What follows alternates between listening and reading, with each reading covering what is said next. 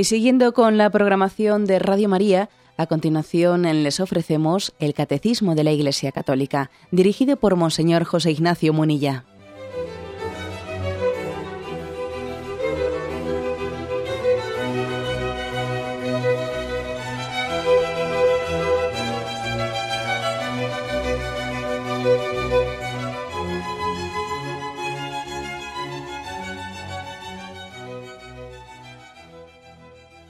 Un cordial saludo a todos los oyentes de Radio María. Un día más, con la gracia del Señor, proseguimos el comentario del Catecismo de nuestra Madre la Iglesia. Y comentamos hoy el punto 2350. Se habla de los novios, la forma en la que los novios tienen que vivir, están llamados a vivir la virtud de la castidad. Es un apartado que ayer comenzábamos que decíamos los diversos regímenes de la castidad. La castidad es una eh, virtud a la que están llamados todos los bautizados, cada uno según su estado de vida. Los casados viviendo castamente, los célibes y las vírgenes viviendo castamente, los novios viviendo castamente, eh, los separados incluso viviendo castamente, eh, los viudos y las viudas viviendo castamente. Es decir, en, todos los estados de vida, situaciones de vida, y a veces igual no se pueden llamar estados, sino situaciones, estamos llamados siempre a vivir la virtud de la castidad, que es eh, que forma parte de las virtudes del cristiano, ¿no? Bien, pero ahora se habla del noviazgo. Leo primeramente el punto, que no es, que no es largo, es breve, y luego lo comentamos. 2350, como digo. Los novios están llamados a vivir la castidad en la continencia. En esta prueba han de ver un descubrimiento del mutuo respeto un aprendizaje de la fidelidad y de la esperanza de, recibirse el uno y el otro de Dios. Reservarán para el tiempo del matrimonio las manifestaciones de ternura específicas del amor conyugal. Deben ayudarse mutuamente a crecer en la castidad. un punto, como veis, muy, muy práctico en el que tenemos que pedirle al Señor que nos ilumine.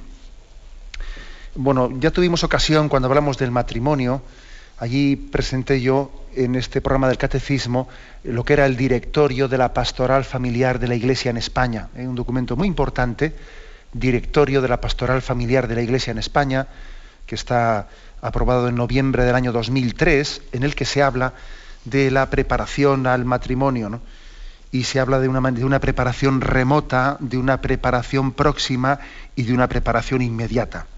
No se inventa nada así, no se saca nada eh, de, la chistera, como se dice, ese directorio de la Conferencia Episcopal Española, porque en, fin, en el fondo lo que hace es seguir el punto 66 de la encíclica Familiaris Consorcio de Juan Pablo II sobre el matrimonio, donde en ese punto 66 se distinguía entre preparación remota, preparación próxima y preparación inmediata. La preparación remota hace referencia a que ya dentro de la familia, antes de que alguien incluso tenga novio o novia, eh, en la infancia, en la pubertad, eh, tiene que tener una preparación remota hacia el matrimonio, según el tipo de valores que reciba. También con una visión de la sexualidad, porque no, se puede estar esperando a que alguien tenga novio o novia para hablarle entonces de la sexualidad. Entonces puede ser demasiado tarde. O sea, los conceptos hay que tenerlos claros desde el principio. Si no, luego uno ya se, eh, se enfrenta con hechos consumados, como muchas veces ocurre, ¿no? Incluso lo, vemos en oyentes también de la radio que llaman y, manifiestan, bueno, yo es que he vivido también por ignorancia, ¿no? He vivido em, pues mi relación de noviazgo, pues a veces por ignorancia, a veces también por complicidad, pero de una manera contraria a lo que es mi propia convicción cristiana. Y, es decir, que es muy importante que antes de, antes de que uno comience el noviazgo, ya en su, en su preparación remota, en su infancia, en su pubertad, vaya teniendo una preparación en valores, en criterios, vamos, que, le estén preparando para el matrimonio. Luego viene la, preparación próxima. De la remota se pasa a la próxima. La próxima es ya cuando comienza un noviazgo, ¿no? Y luego viene la preparación inmediata. La preparación inmediata la podríamos llamar pues, cursillo prematrimonial, que se hace unos meses antes o unas semanas antes. ¿no? Pero que os podéis dar cuenta que es muy importante la preparación eh, eh, mucha gente está siempre pensando en la preparación última. Y está clarísimo que la salud del matrimonio está muy condicionada a la calidad del noviazgo. ¿eh? Entonces, eh, lo que no puede ser es que las carencias de, una falta de formación sobre la sexualidad en la pubertad y las carencias de un noviazgo mal vivido eh, se pretendan suplir en un cursillo prematrimonial de última hora. No, eso no puede ser. O sea, eso es, hombre, la gracia de Dios lo puede todo y Dios siempre puede hacer milagros de última hora, pero, pero no ese es el proceso normal. El proceso normal no, sería demasiado ingenuo, ¿no? pensar que, alguien puede a última hora ¿no? prepararse adecuadamente para el matrimonio sin haber tenido una preparación previa en la, en la pubertad, en, la adolescencia, en la que se le haya enseñado a amar, y sin una educación en el noviazgo muy difícil. La preparación remota es importante, es importante la, remota, me refiero cuando uno es, eh, es niño y es adolescente, ¿no? porque la pubertad eh, es una etapa en la que nos abre a otra forma de relación. ¿eh? La persona en la pubertad se descentra de sí misma, deja de ser ella el centro de, su atención y comienza a fijarse en las personas de sexo opuesto que le rodean. Bueno, pues es, una apertura normal que tenemos todos.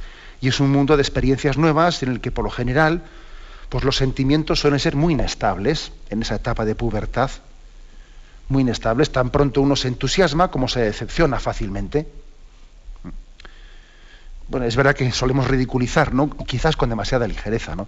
ridiculizamos esta fase del amor humano y la calificamos de edad tonta. Es que tiene la edad tonta. Mira, tiene sus 14, 15 años y además esa edad tonta que antes, porque también estamos matando artificialmente en esta cultura la inocencia, ¿no? Y entonces estamos adelantando esta, esta, fase de, apertura de pubertad. Pero aunque digamos que es la edad tonta, hay que darse cuenta de que es muy importante, es una fase muy importante hacia la madurez en el amor. Quizás lo propio de esta etapa es que el joven, la joven todavía no ama a nadie en concreto, pero ama amar, ama amar y busca a quien amar, ¿eh? pero pero sí que es verdad que se ha, se ha descentrado de sí, mismo y, se ha abierto a, unas relaciones con el otro sexo que antes no las tenía. ¿no? Ama amar, aunque todavía no ame a nadie en concreto. Y esta etapa se suele coronar con éxito cuando uno vence esa especie de egoísmo natural que todos tenemos, ¿no? consistente en entusiasmarse solo conmigo mismo y mis cosas. Entonces, este, en esta etapa es muy importante que uno supere, ¿no? supere eso. Y el objetivo de esa etapa es descentrarse de uno mismo e ilusionarse con el otro. Esto es, el objetivo quizás de la primera fase, ¿no? de la fase de la, pubertad. Descentrarte de ti mismo, ¿no? tener capacidad de ilusionarse con el otro y salir de tu egocentrismo.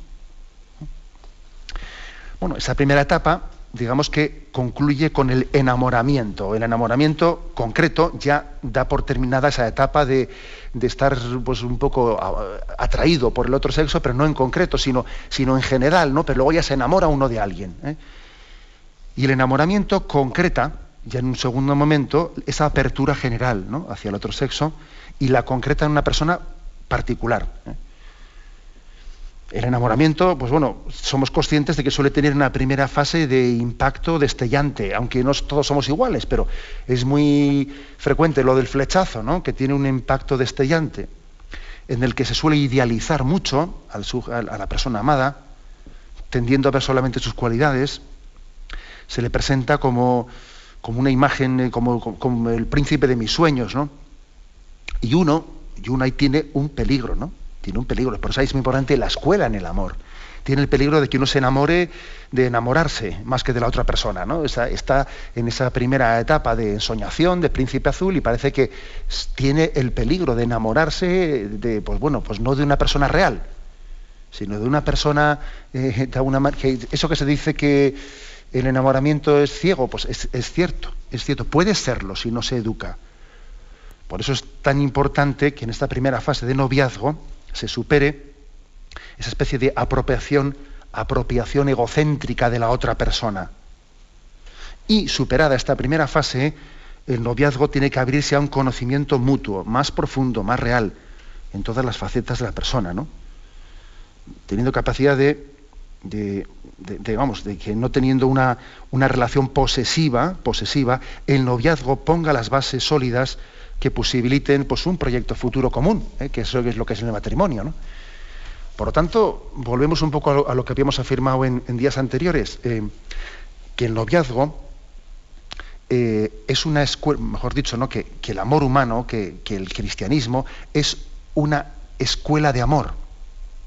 O sea, la moral cristiana y especialmente la virtud de la castidad es una escuela de amor. aprender a madurar amando y entregándose.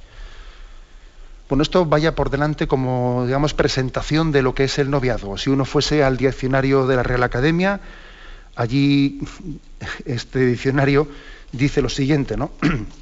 Relaciones amorosas en expectativa a futuro matrimonio. Y digo esto hecho mano del diccionario de la Real Academia porque tenemos que reconocer que una de las cosas que está ocurriendo es que nos hemos cargado casi la palabra novio o noviazgo. Casi nos la hemos cargado. Hoy en día se habla de quién es tu pareja, es tu no sé qué, eh, es tu, que pocas veces se escucha decir es tu novio, es tu novio, estáis casados o sois novios. Mm, mm, es decir, nos hemos cargado, ¿eh? en gran parte, no digo totalmente, ¿no? pero en gran parte nos hemos cargado ese, es tu pareja, es parece que la palabra pareja sustituye a la palabra novio. Eh, vamos a ver, es muy distinto, es muy distinto. La palabra pareja la palabra pareja no, no comporta como comporta el noviazgo una trayectoria de crecimiento. Hay parejas estables, inestables, o sea, no se sabe exactamente. La palabra pareja es totalmente amorfa, indefinida. ¿eh? Además puede ser una, pareja de ases, una pareja de reyes, una pareja de... Madre mía, la palabra pareja es muy, es muy amorfa. ¿eh? Sin embargo, la palabra noviazgo es otra cosa. La palabra noviazgo supone, está integrada en un, proceso de crecimiento natural, bendecido por Dios, eh, destinado a la vocación al amor para que el hombre ha sido creado. ¿no? O sea, luego reivindiquemos la palabra novio y noviazgo.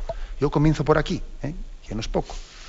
Bueno, que es una situación de tránsito en la relación entre hombre y mujer que es una situación bueno, pues que no está institucionalizada, pero que a lo largo de la historia ha tenido muchas formas diversas, ¿no? Y, acordémonos pues, que han existido los esponsales, la petición de mano, etcétera, bueno, que han sido ciertas formas un poco como de institucionalizar el noviazgo, pero, pero no importa, lo, importante no es que, exista alguna forma de estas concretas de, de esponsales o de petición de mano, lo importante es que nos demos cuenta de que es una situación de maduración, un proceso interior de discernimiento de maduración, es muy importante. Eh, eh, es un tiempo de conocimiento recíproco en cuanto al carácter, en cuanto a los sentimientos, en cuanto a los gustos, en cuanto a las aficiones, en cuanto a los ideales de vida, en cuanto a, las, a los ideales religiosos en cuanto a las expectativas y exigencias que supone un compromiso conyugal. De todas esas cosas, pues lógicamente se tienen que hablar en profundidad en un noviazgo, ¿no? Porque claro, pues porque es una escuela de formación de la voluntad. Yo diría que por una parte es una etapa de conocimiento recíproco, de conocimiento, y por otra parte es una escuela de formación de la voluntad que combate el egoísmo, que fomenta la generosidad, el respeto, que estimula la reflexión, el sentido de la responsabilidad. O sea, por una parte es conocerse en mis gustos, en mis ideales, etc. Y bueno, pues un pequeño drama es que muchos noviazgos, las conversaciones son, pues, pues estúpidas, intrascendentes. Entonces, claro, uno llega, llega, se llega a casarse con una persona que casi no conocía. Pero, pero, de, pero ¿de qué habéis hablado? Durante todo el tiempo que habéis sido novios. Eh, o sea, ¿de qué habéis, o sea, e, es muy importante el conocimiento interno de una persona. Para ver si, eh, porque eh, precisamente es la etapa de discernimiento para ver si hay comunión interna de amor, ¿no? Y al mismo tiempo, además del conocimiento profundo, también hay una escuela de formación en que uno combate el egoísmo. El egoísmo, etcétera, etcétera, eh, la, formación de, la, o sea, la capacidad de donación, todo eso se educa, todo eso se educa. O sea, si uno es, si uno es un egoísta mm, en su etapa de noviazgo, si está esperando que cuando alguien se case, entonces comience a ser generoso, no, es, es imposible.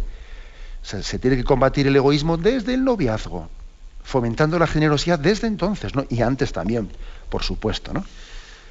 Bueno, pues noviazgo, tiempo, por lo tanto, de preparación y de discernimiento para el matrimonio, pues que, como os podéis imaginar, pues hay que buscar en él un equilibrio, ¿no? El equilibrio de decir, pues que no debe ser ni demasiado corto, porque si es demasiado corto no se puede alcanzar el conocimiento mínimo que se necesita, pero ni tampoco debe ser demasiado largo, porque también los noviazgos demasiado largos, muy típicos en nuestra cultura, los noviazgos demasiado largos, ¿qué, es lo que suelen conllevar? El estancamiento, porque, porque claro, si el noviazgo que yo decía antes, que es una etapa de, de crecimiento, un noviazgo eterno, un noviazgo eterno conlleva el estancamiento. Y del estancamiento eh, conlleva pues, que uno pasa a perder una esperanza ideal de santidad y entonces cada uno se hace su pequeño eh, su pequeña componenda en la que yo me busco a mí mismo y tú te buscas a ti mismo ¿no? un noviazgo excesivamente largo tiene un peligro muy grande de estancamiento aparte de tener en cuanto al tema de la castidad que ahora vamos a hablar pues unos riesgos muy grandes de no vivir adecuadamente adecuadamente la castidad ¿no? y confundir eh, confundir la, el noviazgo con la etapa de matrimonio y vivir las relaciones sexuales, el noviazgo fuera del matrimonio y por lo tanto sin la finalidad real que tiene la, entrega sexual, porque ciertamente en antes del matrimonio la entrega sexual no alcanza la finalidad que tiene y por lo tanto está fuera de su, de su propia esencia y de su propia, su propia verdad y no se vive en verdad la entrega sexual. Bueno, pues eh, la verdad es que es importantísimo ¿no? lo que estamos hablando. Aquí tengo una cita, una cita que la voy a leer de San José María Escriba de Balaguer que dice, el noviazgo debe ser una ocasión de ahondar en el afecto y en el conocimiento mutuo. Y como toda escuela de amor, ha de estar inspirada no en el afán de posesión, sino en el espíritu de entrega, de comprensión, de respeto, de delicadeza. Es decir, es una, cita de San José María que insiste mucho en que eh, el noviazgo es una preparación para el espíritu de entrega. Es una escuela, es un gimnasio espiritual. Aparte de discernir si esta es la persona que Dios ha pensado para mí, es también un gimnasio que nos prepara en ese respeto, delicadeza, olvido de uno mismo, eh, que te prepara para la entrega. Tenemos un momento de reflexión y continuaremos enseguida. Stirb, stirb,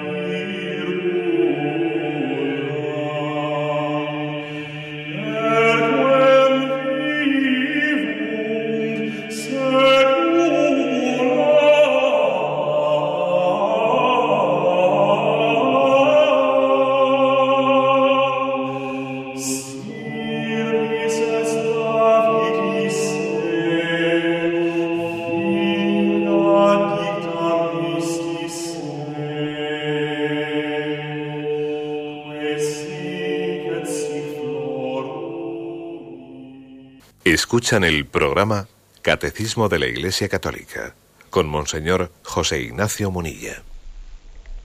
Continuamos la explicación del punto 2350. Después de haber hecho la intervención anterior, algunas explicaciones así un poco básicas sobre lo que es el noviazgo y bueno, pues cómo está integrado en esa etapa de crecimiento hacia la madurez en el amor, a la que está llamado el hombre, vocacionado por Dios pues ahora nos, centramos un poco concretamente en el hecho que se insiste que estamos llamados, los novios están llamados a vivir también la castidad en el noviazgo y la castidad en la continencia. Vamos a explicar un poco esto. ¿Cómo viven los novios la castidad? ¿Cómo están llamados a vivirla? Bueno, en primer lugar, ¿eh? decir claramente, eh, las relaciones sexuales eh, no tienen sentido alguno en el noviazgo. Mm, ¿Por qué? Las relaciones sexuales no tienen sentido en el noviazgo porque son una mentira vividas, en ese momento. Son una mentira. Eh, es decir, las relaciones sexuales suponen una entrega total del hombre y la mujer siendo no dos, sino una sola cosa. Las relaciones sexuales es expresar corporalmente, físicamente, sexualmente, es un lenguaje que quiere decir, para que no sea mentira, quiere decir, todo lo mío es tuyo y todo lo tuyo es mío, en las alegrías, en las penas, en la salud, en la, en la enfermedad. Eso es, eso que decimos en el matrimonio, no dicho con palabras, sino dicho corporalmente, es la entrega sexual. Fijaros bien. ¿eh? Fijaros bien. O sea, decir, eh, por lo tanto, por lo tanto, decirse eso con el cuerpo antes de habérselo dicho sacramentalmente y con una decisión ya irrevocable es mentir, porque digo corporalmente algo, digo con, el, con mi cuerpo algo que no he dicho con mi alma. Que no he dicho con mi alma. Y claro, eh, la prueba está en que alguien tiene perfecta libertad tiene perfecto derecho, incluso perfecto deber de romper un noviazgo si antes del matrimonio ve que no va la cosa como tiene que ir. Incluso de romperlo unos meses antes o unas semanas antes del matrimonio, que no sería la primera vez. Y además yo en alguna ocasión he dicho bendita ruptura, que más vale una ruptura a última hora que, que, estar arrastrando una situación a la que no se debía haber llegado. Por lo tanto, las relaciones sexuales no tienen sentido antes del matrimonio. Hoy en día es muy típico que se confunda el aspecto subjetivo con el objetivo. Y el aspecto subjetivo, si yo le quiero, si yo le quiero, si yo estoy enamorado de él. Entonces, eh, sí, sí, tú le quieres muy bien, pero tú no confundas lo subjetivo con lo objetivo.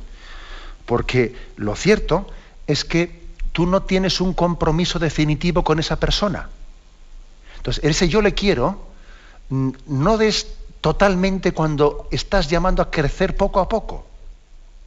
No comiences la casa por el tejado. No le entregues todo. Cuando estás llamado a prepararte y a ir creciendo para entregarlo todo. Es que esto, es muy importante. ¿no? Hoy en día, hoy en día, este es uno de los mayores dramas ¿no? que está haciendo sufrir a muchísimas eh, parejas. Es uno de los dramas mayores que existen, ¿no? que nos hace. Es más, las relaciones prematrimoniales, las relaciones en las parejas, están contribuyendo a acrecentar pues una ceguera en el noviazgo, una ceguera.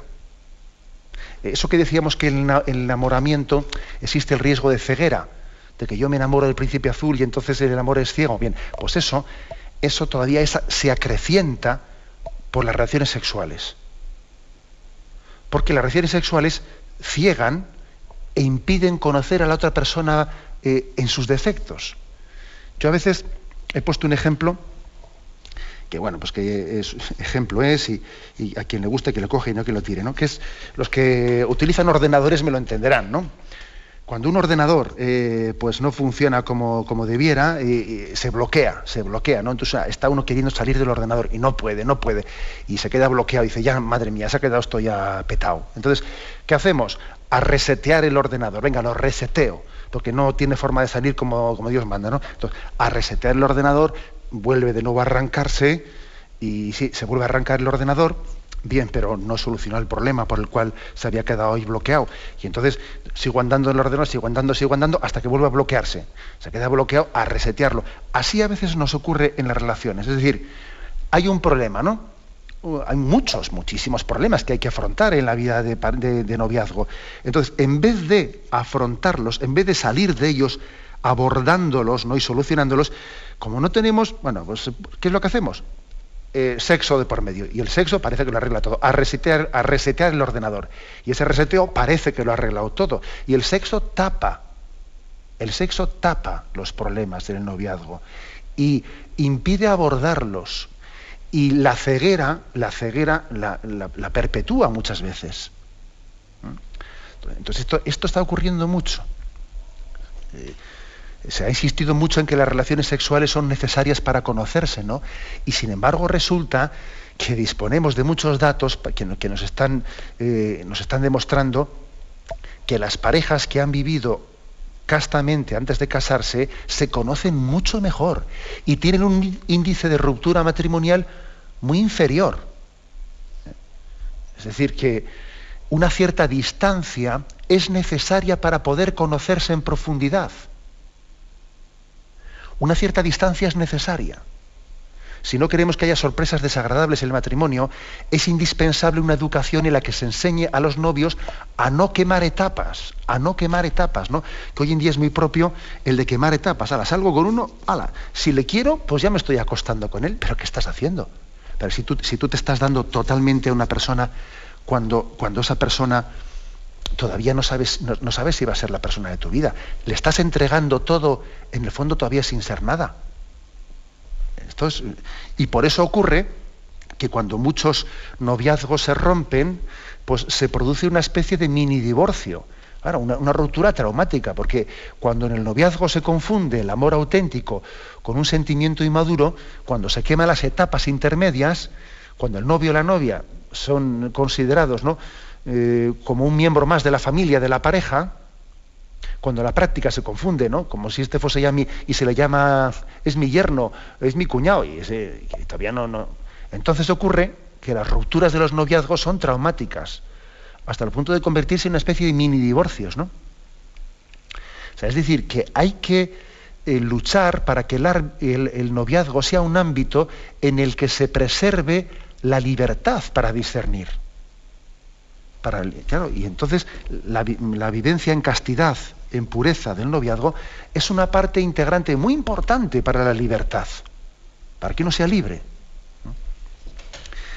Creo que conté en una ocasión, en una ocasión una anécdota, pero la voy a contar, ¿no? Sin, decir nombres. Yo tuve un compañero en el seminario, en el seminario de Toledo, que él había ido ya como vocación tardía y había ido eh, pues con la carrera terminada y había ido bueno, pues dejando a su novia porque, porque él veía que el Señor le llamaba al sacerdocio, ¿no? Y, bueno, también su novia que era cristiana le, costó, pero ella mm, dijo que, que, muy gozosamente también le entregaba al Señor pues, pues por la vocación de su novio, ¿no? Bueno, fue al seminario, se ordenó sacerdote, etcétera. Y recuerdo, recuerdo haber ido en una ocasión con, con este compañero sacerdote, ya, ya todavía no, todavía no estaba ordenado le faltaba poco para ordenarse. Y fuimos a visitarle, fuimos a visitar a, la que había sido su novia, ¿no? Ya casada, ya casada y con niños, etcétera, ¿no? Y entonces yo me acuerdo que estábamos en casa de, de, la que había sido su novia, casada con los niños, y entonces yo veía como él hablaba con el, con el marido, con el marido de la que había sido su novia y cómo ese marido hablaba con él, pues a tumba abierta, con, que eran auténticos amigos entre ellos, ¿no? Y yo recuerdo que pensé, viendo aquella escena, pensé, este hombre tiene plena confianza, ¿no? es decir, no podría eh, tener esta relación de amistad que está teniendo con este, con este amigo mío, con este sacerdote, si él sospechase que había tenido un tipo de noviazgo con su mujer en el que había tenido relaciones íntimas con ella.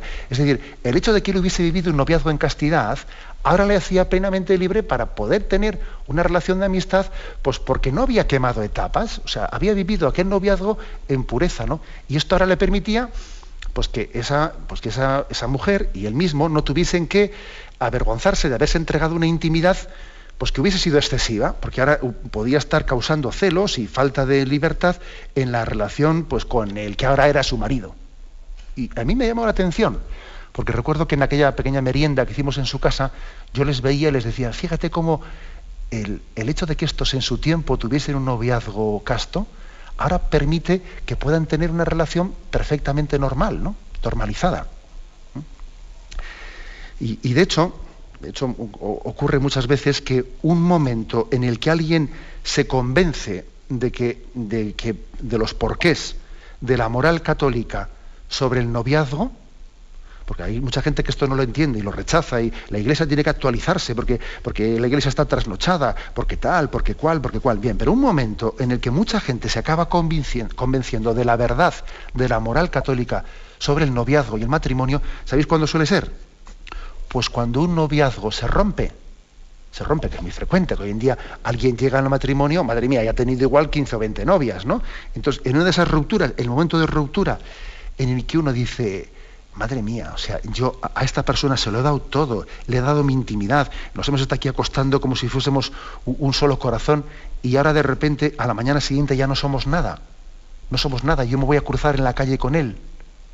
Ese es un momento en el que muchas personas se convencen de la verdad de la moral católica. Otra cosa es que igual no tienen al lado de ellas el acompañamiento que tienen que tener para sacar las conclusiones, ¿no? Y para, eh, de alguna manera, bueno, pues volver a tener una eh, prepararse para una nueva relación en pureza y bien, llevada. Porque a veces es arrepentirme pero volver a caer en la misma piedra. Y arrepentirme pero volver a caer en la misma piedra. ¿Eh? este, es, este, es, por lo tanto, una importancia muy grande, ¿no? La de aprender a amar en castidad. Eh, aspecto del todo necesario ¿no? para que pongamos las bases para un matrimonio, un matrimonio estable. Tenemos un momento de reflexión y continuaremos enseguida.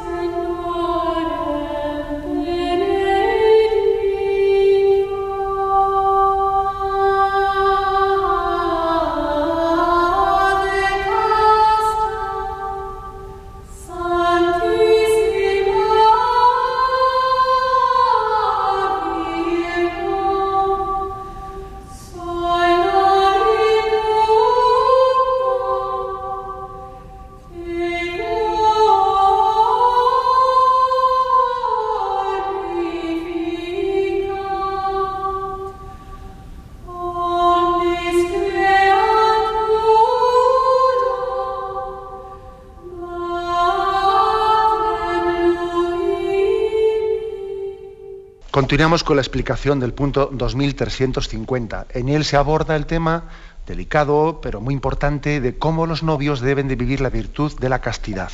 En la intervención anterior hablábamos de, cómo, de las razones por las que la entrega sexual, las relaciones sexuales están reservadas para el matrimonio. Porque solamente en el matrimonio es verdad la entrega sexual, solamente en el matrimonio es una, es una expresión de la entrega total de la vida, mientras que en el matrimonio, en el noviazgo estamos discerniendo si nos entregamos. En el matrimonio sí hay una entrega no solo afectiva, sino efectiva, porque en el noviazgo puede haber afectivamente, subjetivamente, puede haber una entrega, pero objetivamente no. Y no debe de haberla, no, no, no debe, o sea, debemos de, ir haciendo una cadencia, un crecimiento. No se puede entregarse desde el principio plenamente, ¿no? Y lo demás hay otra cosa que es bien clara, que en el noviazgo no se suele estar abierto a la transmisión de la vida, con lo cual la entrega sexual fácilmente cae, cae en el pecado de la cerrazón a la entrega de la vida. Para, para apuntalar un poco esto que estoy diciendo, igual puede ayudar mucho saber que en la Iglesia Católica, eh, no estoy muy seguro del siglo, pero no sé si está el siglo XII-XIII, eh, la, forma en la que tenía lugar el matrimonio no es como la de ahora. ¿eh? Y que ahora se hace, el matrimonio se entiende por una ceremonia litúrgica en la que públicamente se manifiesta un consentimiento. Pues bien, para que veáis qué importantes son las relaciones sexuales, antes de esta fórmula actual del sacramento del matrimonio que tenemos ahora, antes, en el primer milenio, la forma de casarse era el que dos el que el, esposo y la esposa se uniesen sexualmente. Y su unión sexual era la que hacía el matrimonio. Entonces, se presentaban delante de la iglesia y decían, nos hemos unido sexualmente. Pues muy bien, sois marido y mujer. Fijaros lo que era el matrimonio. Es decir, el proclamar, el, el decir ante la iglesia, nos hemos unido sexualmente, eso es lo que constituía el matrimonio. Fijaros hasta qué punto la, unión sexual es importante y es, es, esencialmente lo mismo que el matrimonio. Y, hoy en día tenemos el drama de que se puede uno entregarse sexualmente sin que eso tenga nada que ver, ¿no? Bueno, también dando un, paso, pasito más, eh, el tema de uno dice, bueno, y entonces ¿cómo se expresa uno el cariño y el afecto en el, en el noviazgo? Porque bueno, también el noviazgo es una etapa de crecimiento, pero también hay en él un, ámbito de expresión del cariño, ¿no? Aparte de conocerse mutuamente, de conocer sus gustos y sus ideales, aparte de conocer los caracteres de la persona, aparte de que es una escuela de formación de la voluntad para ir creciendo, fomentando la generosidad, también hay una expresión del cariño en el noviazgo, ¿no? Pues sí, sí, sí, sí. Lo que pasa es que en esta, en esta presión del ambiente en el que vivimos, fácilmente eh, caemos en la condescendencia eh, con ciertas formas de expresión, de expresión del afecto en el noviazgo que son, que son desmedidas. Que son desmedidas. Entonces, eh, ¿tiene que haber demostraciones de afecto en el, noviazgo? Sí, pero que no sean ocasión, que no sean ocasión de llevar a una excitación excitación que la excitación sexual está pensada, naturalmente está dispuesta para consumarse en el acto sexual. O sea que en el noviazgo lo que no tiene sentido es estar haciendo una serie de expresiones de gestos, de, entrega, o sea, de cariño, ¿eh? que conlleven una excitación sexual para luego frenarla aunque uno diga, yo no, yo no quiero tener eh, relaciones sexuales, ¿no? Pero bueno, estoy teniendo una especie de gestos, gestos exteriores de expresión de amor que luego los freno, los, tengo que frenar bruscamente pues, para no llegar a las relaciones sexuales. No tiene sentido. No tiene sentido que estemos provocando, ¿eh? que el noviazgo se provoque una excitación que en ley natural esa excitación Dios la ha creado para consumarla y no para frenarla. ¿eh? La excitación está creada para la consumación del amor. Luego, las manifestaciones de amor mutuo en el noviazgo tienen que ser delicadas, limpias y que no conduzcan a esa excitación. Y que no sean una tentación contra la pureza. ¿Eh? Como veis, pues es muy, muy delicado lo que estoy diciendo, pero claro, uno puede decir, bueno, ya entonces, ¿hasta dónde se puede llegar? ¿no? Que es la pregunta del millón, ¿hasta dónde se puede llegar? Esa pregunta no se puede responder con milímetros, no, no se puede responder así porque uno tiene que conocerse a sí mismo y tiene que conocer a su novio, a su novia, y, no únicamente pensando en cómo soy yo, sino también pensando en cómo es él, pues tengo que poner los medios para que la expresión de cariño entre nosotros sea lo suficientemente, pues digamos, eh, discreta y limpia y generosa, pues para que no nos pongamos en situación de estar provocando pues una situación que está fuera del amor casto en el noviazgo. ¿eh? Y cada uno tiene que tener ese conocimiento en el que no se esté poniendo en el límite que le está conllevando a otra cosa. Aparte de que, vamos a ser claros, será muy difícil, por no decir imposible, con un tipo de excitaciones, etcétera, en el noviazgo, no acabar llegando a la, relación sexual, se va a acabar llegando a ella. ¿eh? Uno cuando ve determinadas parejas de novios, pues la manera en la que van agarrados y la manera en que se sienta uno encima del otro, y no sé dice, madre mía, bueno, bueno, eso es imposible vivir en pureza así. ¿eh? Perdonadme que hable así un poco tan a lo bruto, pero, también creo que es importante hacernos entender. ¿eh? Por lo tanto, también tiene que, tiene que hacerse, mm, también tenemos que ¿eh? tener como una delicadeza interior en la vivencia de la virtud de la castidad en el noviazgo. En este punto, 2350, hay aquí unas explicaciones que a mí me han, vamos, me han, me han maravillado. ¿no? Dice, en esta prueba de noviazgo han de ver los novios un descubrimiento del mutuo respeto, un aprendizaje de la fidelidad y de la esperanza de recibirse el uno y el otro de Dios. Me parecen tres cosas preciosas, ¿no? tres, tres expresiones del catecismo que que me, quedo, me quedo verdaderamente impactado por ellas. Comienzo por la última. ¿eh? Dice, en el noviazgo uno tiene que ir aprendiendo la esperanza de recibirse el uno, el uno y el otro de Dios. Es decir, yo tengo que ir aprendiendo a decir, Dios me da a esta persona, yo le recibo al uno y al otro, le recibo de Dios. Yo aprendo que en el noviazgo que esta persona me la da Dios. Es, la persona que Dios ha pensado. Estoy discerniendo si esta es la persona que Dios ha pensado para mí. Recibirle como de Dios, dice, como venido de Dios. Esto, como podéis imaginar, es muy distinto cómo uno vive la castidad partiendo de este principio que partiendo es que me gusta, es que me atrae este. Parece que bajo esa perspectiva que el noviazgo únicamente tiene la razón de ser en que me he sentido atraído por alguien, eh, con esa base de partida es muy difícil que nadie, que nadie viva la castidad. Pero si alguien percibe esta persona eh, como venida de Dios, como recibida de Dios, pues, desde ese principio de vocación, Dios pensó en esta persona para mí. Bueno, pues es, es muy distinto, ¿no?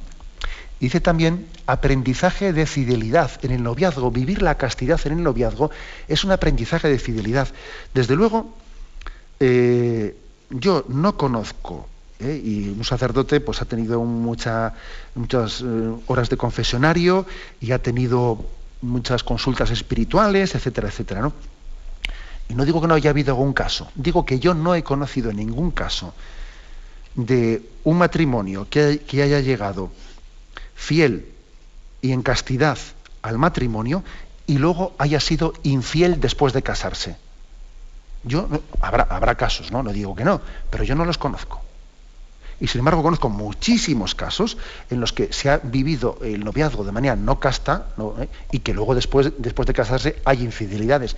es decir, que la castidad en el noviazgo es una de las mejores pruebas de que, de que hay una garantía muy grande de fidelidad.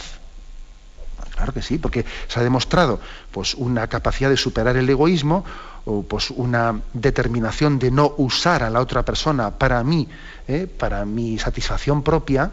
Y cuando alguien ha sido capaz de plantear un noviazgo eh, en esos términos, tiene una garantía muy grande, aunque nadie puede estar seguro de nada, pero tiene una garantía muy grande de poder vivir la fidelidad en el matrimonio después de casarse. ¿Mm?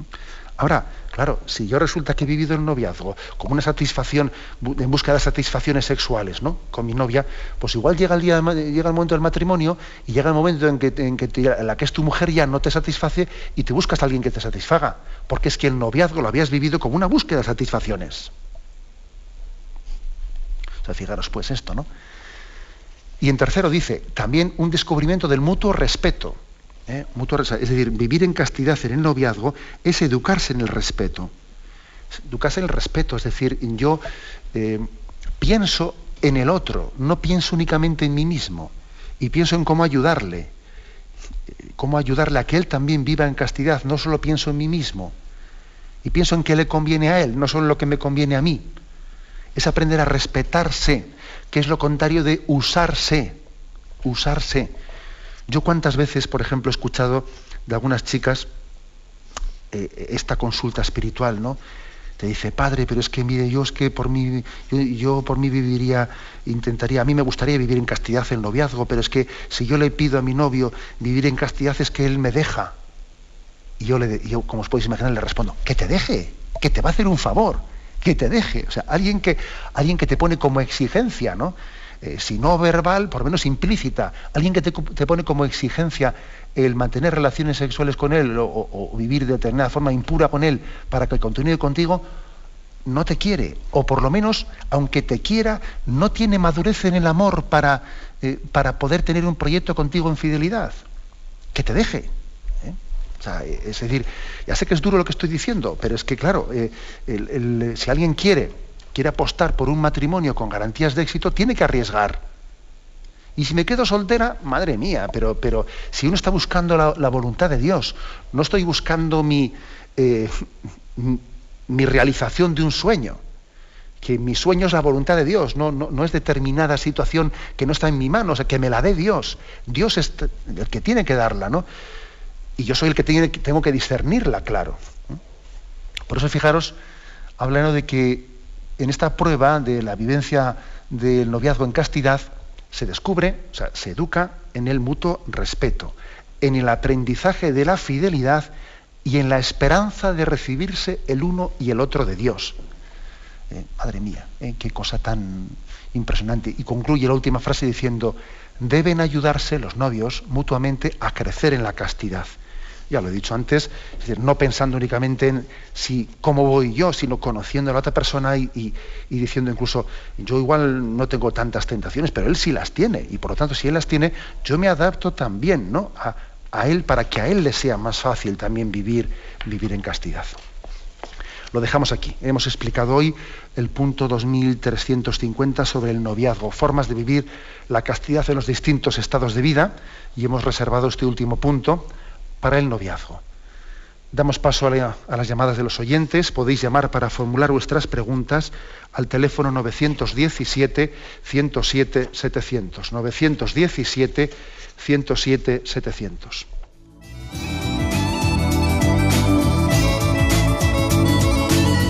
¿Le gustaría tener sus programas favoritos de Radio María en CD o DVD? Ahora es posible.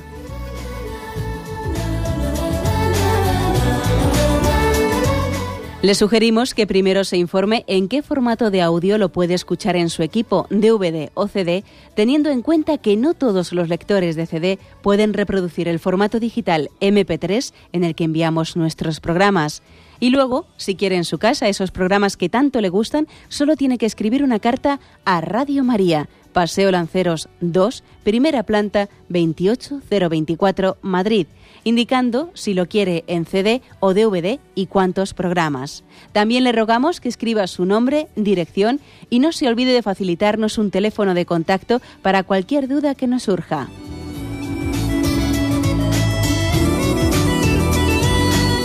Radio María, más cerca de usted.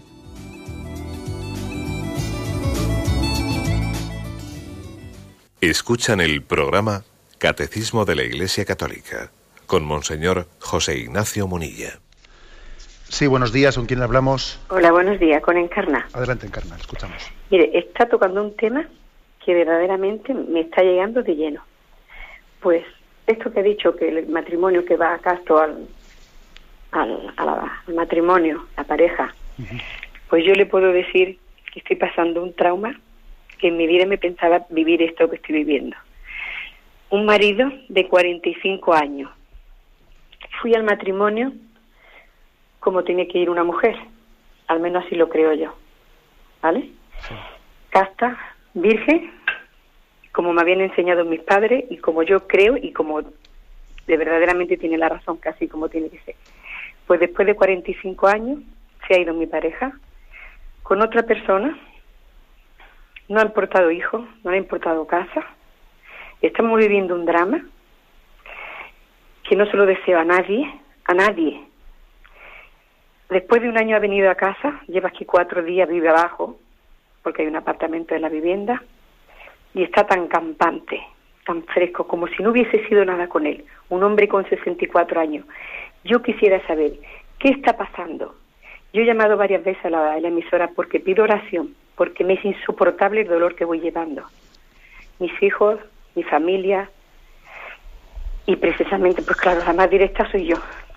Pero Padre, de verdad le pido a Dios que, que me ayude porque me siento incapaz de sobrellevar lo que llevo dentro de mi alma.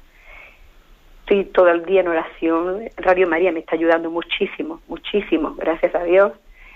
Yo quisiera una respuesta para que yo sentirme este alivio y entender, entender, que yo pueda entender en mi, en mi corto entender qué me está pasando, qué ha pasado en mi matrimonio. Era un matrimonio feliz, habíamos luchado, nos casamos sin nada porque éramos una personas pobres, humildes, no teníamos nada, hemos conseguido un poquito de patrimonio, pero después de muchísima lucha, mucho trabajo los dos, ha sido muy buena persona hasta de cuatro años atrás. ¿Qué es lo que pasa, padre? Mire, yo la verdad es que me, uno a su dolor y estoy seguro que también su intervención pondrá en oración ¿no? a muchos oyentes. Y lo que usted está contando pues es el drama mire usted, ni más ni menos el drama de lo que esta sociedad, eh, pues obsesionadamente sexualizada, ¿no? erotizada, el pansexualismo en el que vivimos, pues está, está generando. ¿no? Estamos generando a través de, un bombardeo por tierra, mar y aire en el que todo es sexo, incitación erótica, etcétera. Estamos generando montones de provocaciones a la infidelidad. ¿eh? su marido, pues no sé hasta qué punto pues, pudo tener, como usted tuvo, pues una preparación eh, adecuada hacia el matrimonio, ¿no? Pues igual no la tuvo como usted, eh, esos valores cristianos que usted tuvo. Pero incluso, aunque los hubiese tenido, está claro que luego hay que mantenerse en ellos, ¿no? Y no hay que perder el amor primero. Y, el que se crea seguro tenga cuidado, no caiga. Todos estamos en riesgo de, de, sufrir la tentación si nos alejamos de Dios, si dejamos de alimentarnos de Él, si no permitimos que la gracia de Dios fortalezca nuestra vocación al amor. ¿eh? Yo, mire, yo le daría un consejo, ¿no? Y es el siguiente. Eh, pedirle al Señor la gracia de que el dolor que usted siente sea un dolor eh, que sea espiritual, es decir, un dolor que le introduzca en el corazón de Cristo y que usted sufra con la ofensa que el corazón de Cristo ha sufrido. Es decir, Dios, por la infidelidad de su marido, le ha hecho sufrir el corazón del Señor. Que a usted le duela ese dolor de Dios y que el dolor de usted sea un dolor que esté unido al dolor de Cristo. Porque mire, si, si el dolor de usted es meramente un dolor de despecho, de que a mí me ha ofendido, me ha, me ha tal, me ha cual, ¿no? Entonces posiblemente eso derive en un rencor y derive en una imposibilidad para, para el regenerar y ayudarle a su marido a convertirse de nuevo. Porque mire, aunque él esté en esa, en esa forma tan como decía usted, parece que ahora viene aquí, se pone en el piso de abajo y está como, como aquí como si estuviese un poco eh, provocando, ¿no? Y yo estoy convencido, ¿eh? estoy convencido que interiormente, interiormente las personas no son lo que externamente, además muchas veces dime de qué presumes y te diré de qué careces. Él interiormente no es tonto ¿eh? y él sabe que tiene que comparecer delante de Dios y si no lo sabe, lo va, a ser así.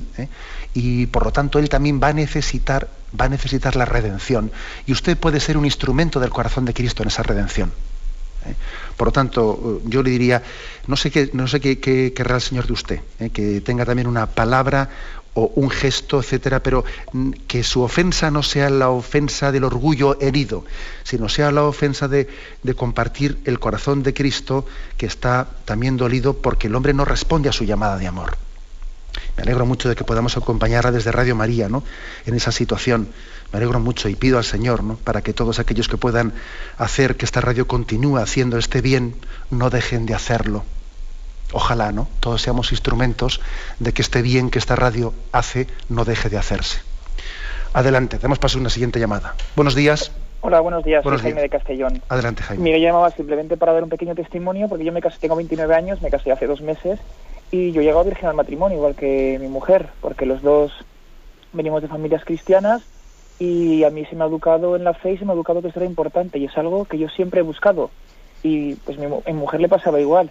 Entonces pues nos conocimos hace muchos años tuvimos una amistad y empezamos a salir hace un, mes, hace un año y medio y a los siete meses pues ya vimos que pues que era designado Dios que nos casáramos. Entonces pusimos fecha y pues yo lo que quiero decir es que es posible llegar virgen al matrimonio que no es porque en el mundo pues lo que nos venden. Yo por la gente que conozco de mi alrededor que es imposible. Y además cuando yo lo comentaba, pues al principio no se lo creían, ¿no? Entonces yo lo que, lo que quiero decir es que, es posible, que es difícil, pero y que nosotros pues nos hemos apoyado también en el Señor, hemos rezado, hemos hablado mucho del tema, pero y yo la verdad es que estoy encantado de eso. Y nada más. Muchas gracias. Pues muchas gracias, Jaime, que te puedes imaginar que tu testimonio nos, nos ayuda mucho, porque claro, una cosa es que prediquemos un ideal, ¿no? Y luego otra cosa es que haya testimonios como el tuyo que manifiestan que ese ideal ese ideal pues es realizable, ¿no? Y que además cuando se realiza es motivo de gozo y alegría. Yo estoy convencido que muchas personas dicen, qué, qué, bueno, me gustaría no tener esa experiencia. Y también voy a decir una cosa, que los que por lo que fuere, ¿no? no hayan vivido ese ideal, no se sientan destrozados, no se sientan como que ya perdieron su virginidad, luego se ya la perdí, no tengo nada que hacer, luego ya lo mío se fastidió. No, señor, tampoco es eso es decir, no quien, por lo que sea, se dejó tentar y fue llevado por el pecado, que sepa que la gracia de Dios es regeneradora. Y creamos mucho en la regeneración, ¿no? En la gracia sanadora. Que no caigamos en decir, va, ya como ya la fastidié, pues ya total, ya la he fastidiado, pues ya, ya es igual, ya, ¿no? No, no, no, no, no caigamos en eso. ¿eh? Precioso el testimonio de Jaime, con ese ideal, ¿no? De, cómo se puede realizar eh, pues, el noviazgo casto, pero también creamos en que, en que aquellos que, se hayan apartado del ideal cristiano tienen esperanza en la regeneración en Cristo y en el arrepentimiento. Adelante, damos paso a una siguiente llamada. Buenos días. Buenos días, padre. Sí, le escuchamos. Mire, soy María Teresa Medina de Valladolid. Yo he perdido a mi marido hace un año. Y el otro día, en vida ascendente, hablando de la muerte de mi marido, que era una bueno, nosotros hemos tenido, como se puede imaginar, mm, una vida cristiana mm, muy dada a Dios. Nos hemos entregado mutuamente. Estoy casada desde hace 57 mm, años y hemos vivido siempre dentro de la religión, de la religión católica. Soy cooperadora de Radio María y le oigo a usted con mucho, le conozco también del Centro de Espiritualidad y quiero hacerle una pregunta. Mi, mi marido ha muerto y yo quiero saber dónde está su alma ahora, porque yo estoy segura que, que, que está en el cielo, pero el otro día en vida ascendente me dijeron que no, que estaba, eh, eh, no sé, ¿dónde? Vamos a ver, eh, nosotros, nuestra fe católica habla de que el momento en que nosotros comparecemos ante Dios, el momento de la muerte es el momento de, la de la separación del alma y el cuerpo, y el cuerpo espera la resurrección, la parusía final. El cuerpo es depositado en el cementerio, en el dormitorio, que eso significa cementerio, esperando la resurrección, y el alma comparece ante Dios en el juicio particular, ¿no?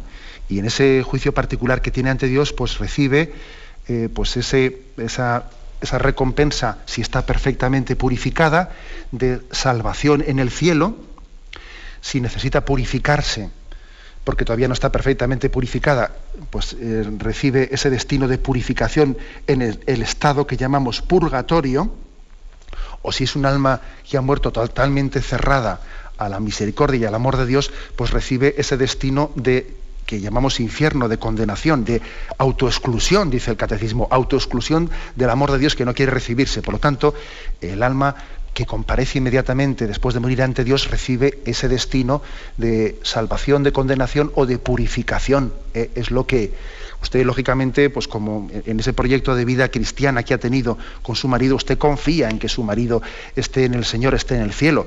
Y si necesita, y si necesitase purificación en el estado de purgatorio, pues usted reza por él de vez en cuando y ofrece alguna misa por, en, la, en la medida en que pudiese necesitar esa purificación, que eso no lo sabemos, no tenemos seguridad plena y en cualquier caso, pues esas oraciones que usted ofrece, si su marido no las necesitase, pues servirían también para el bien de otras almas del purgatorio. Me despido con la bendición de Dios Todopoderoso, Padre, Hijo y Espíritu Santo. Alabado sea Jesucristo.